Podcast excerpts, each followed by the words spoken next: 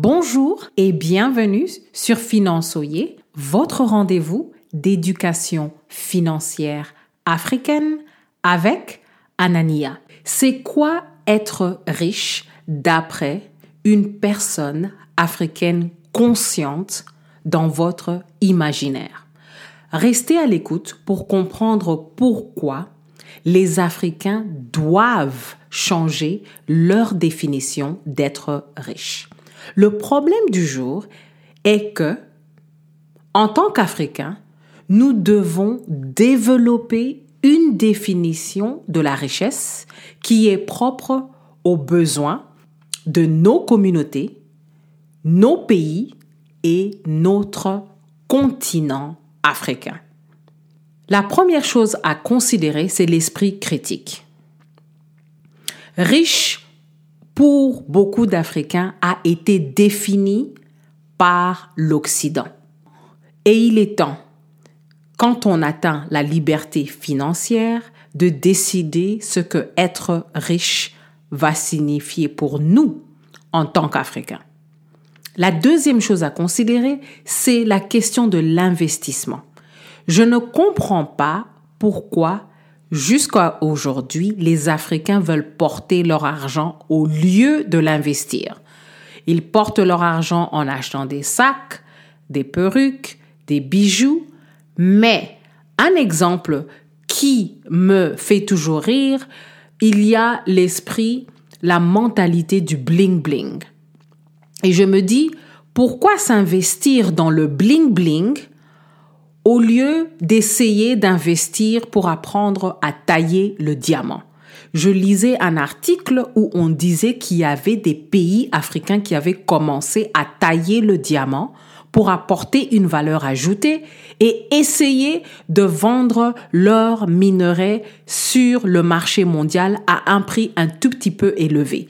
J'étais impressionnée parce que même s'ils ne taillent pas les diamants comme les ateliers en Europe ou en Occident, au moins ils ont commencé à investir dans leur pays pour tailler leurs propres diamants, créer de l'emploi, apporter de l'expertise. La troisième chose à considérer, c'est la propriété.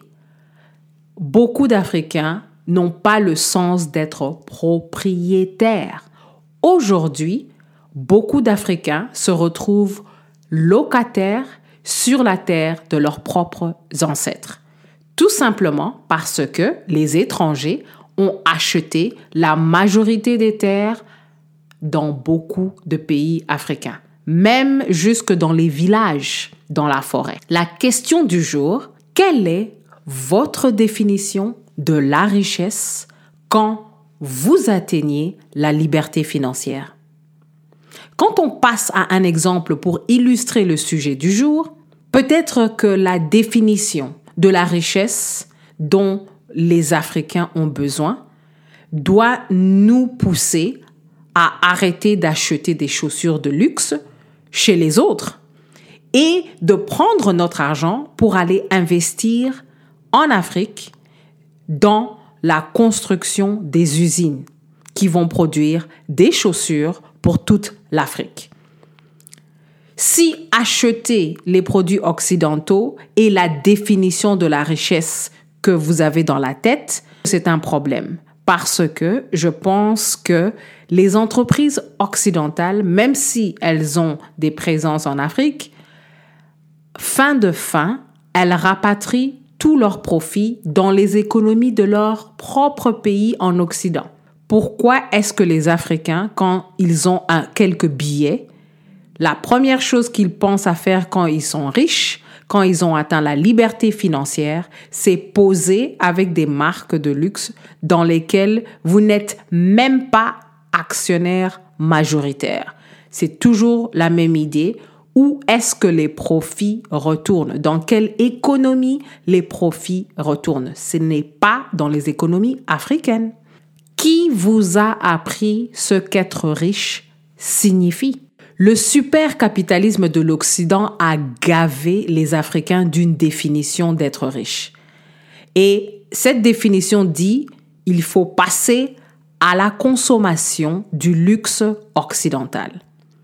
Mais je pense que c'est à chaque Africain de réfléchir, chaque Africaine de réfléchir pour définir ce qu'être riche doit signifier. Quand on est conscient qu'il faut éradiquer la marginalisation économique des Africains. Pensez-y. Dès que vous atteignez la sécurité financière et vous pouvez voir la liberté financière, il y a des choses qui sont importantes pour la diaspora africaine, pour les peuples africains. Et la priorité maintenant, c'est redresser le retard économique que nous avons comparé aux autres diasporas et aux autres peuples. Merci beaucoup de nous laisser un avis sur votre plateforme d'écoute et à la prochaine.